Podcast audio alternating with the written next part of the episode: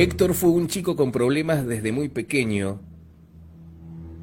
Le costó mucho insertarse con chicos de su edad y por eso es que se juntaba con pibes más grandes. Eso no fue para nada bueno. Empezó a fumar y a beber cuando tenía algo así como doce años. Y no pasó mucho tiempo más para que cayera también en las drogas. Poxirrán, porros, a los 16 años se veía como alguien mucho más grande, extremadamente flaco, la piel pegada a los huesos, piel que se había convertido en pellejo, ojos hundidos. Si te lo cruzabas en la noche, en la calle incluso, parecía que no tenía ojos. Daba pena verlo. Todos sabíamos que no le quedaba mucha vida por delante. Su familia estaba atada de manos, no podían ayudarlo. Su mamá lo apañaba, tenía terror de que se fuera de su casa.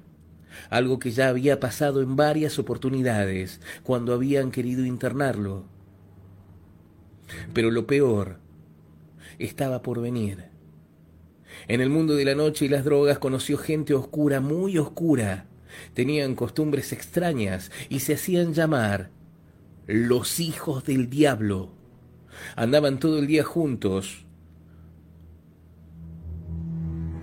Por lo que nos íbamos enterando por boca de otras personas, hacían reuniones con tipos de rituales donde le rendían culto al diablo.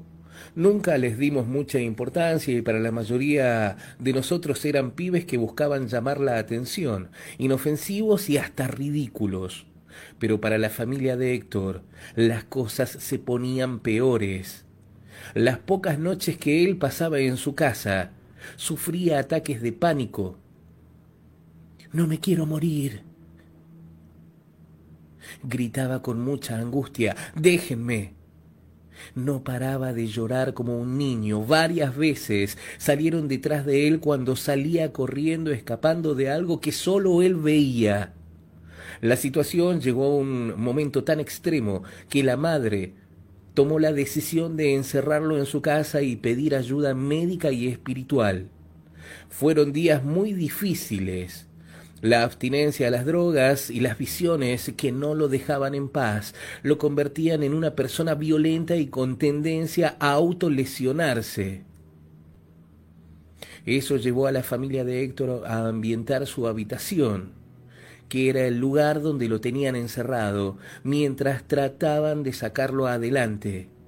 Después de muchas noches, parecía que Héctor empezaba a mejorar lentamente.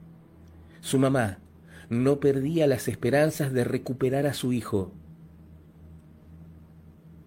Una fría noche de un 23 de julio del 2002, su mamá se quedó un rato más en la habitación de Héctor estaba sentada en su cama. Lo miraba dormir pensando que cada día faltaba menos para salir de esa pesadilla. Después de un rato se fue a dormir. Esa noche sin darse cuenta dejó la puerta sin llaves.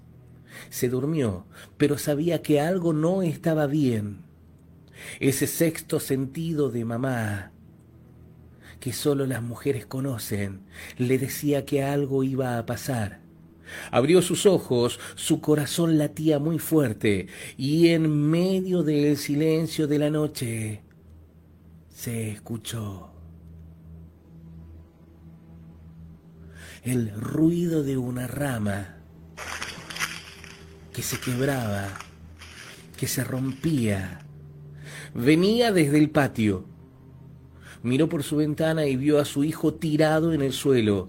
Salió corriendo a los gritos, despertó al resto de la familia. Salieron al patio. Héctor se había colgado de la rama de un viejo árbol que después de un rato había cedido. Pensaron que quizás estaban a tiempo de reanimarlo, pero cuando llegó la ambulancia los médicos solo pudieron confirmar que Héctor había muerto los gritos de dolor de su mamá, que ahora se sentía culpable por la muerte de su hijo, se escuchaban a varias cuadras del lugar. Fueron tiempos muy difíciles para todos, principalmente porque después de la muerte de Héctor, por las noches en algunos rincones de la casa, podía escucharse su llanto. ese mismo con el que en vida y con los ojos perdidos expresaba también. No me quiero morir, déjenme en paz. No me quiero morir, déjenme en paz. Desde aquella noche del 2002, cada 23 de julio, su mamá se asoma a la ventana